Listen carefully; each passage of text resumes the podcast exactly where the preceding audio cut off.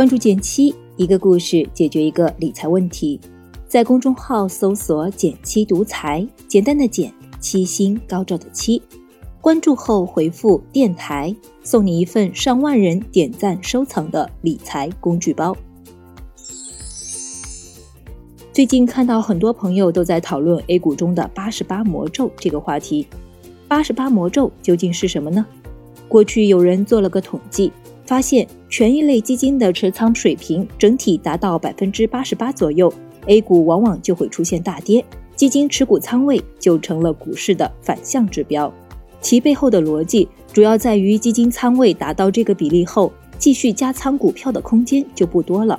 市场上的资金变多了，也代表着投资股票的需求变多了，股票也更容易上涨，反之就更容易下跌。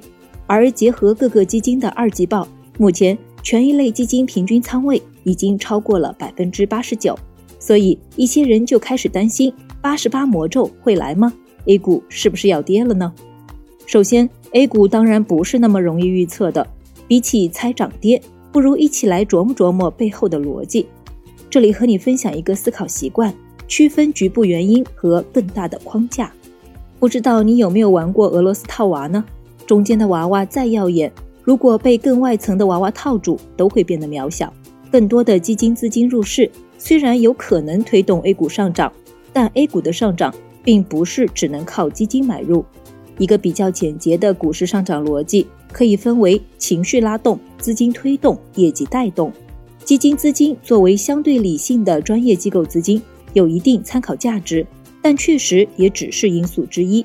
而看得更长一点，打铁还需自身硬。长期业绩增长的好股票，无论是涨的速度还是涨的耐力，都是经得起考验的。所以，与其担心八十八魔咒，不如聚焦选对好基金、好股票，做好长期投资的准备，以不变应万变。而事实上，这几年八十八魔咒本身也不太灵了。为什么呢？说三个原因。首先，就像前面说的，无论股市整体走势如何，好个股自己也能走出独立上涨的节奏。选对股票才是王道。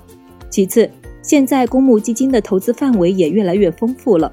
目前权益类基金的股票仓位虽然平均有超过百分之八十八，但其中一部分并不是 A 股，而是港股和其他海外股票。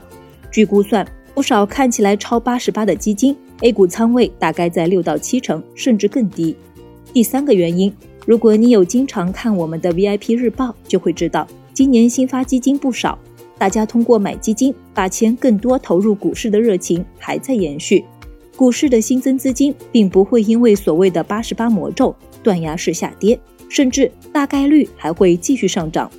从这些角度，八十八魔咒的参考价值就更低了。不过，八十八魔咒还给了我两个延伸的启发：一是资金仓位管理的重要性，怎么强调都不为过。我常说，比起结论，更重要的是逻辑。八十八魔咒之所以有一定的效果，还是体现了仓位资金对投资的重要性。但现实投资中，大家更关心买什么、什么时候买和卖，很少有人关心拿多少钱买这个问题。另外，面对一种想要尝试的新投资，如果风险比较高，你可以单独设置观察仓，比如拿两到三个月的工资来尝试资金，搞懂了逻辑，再进入你整体的资产配置中。二是要警惕一些引起舒适的概念。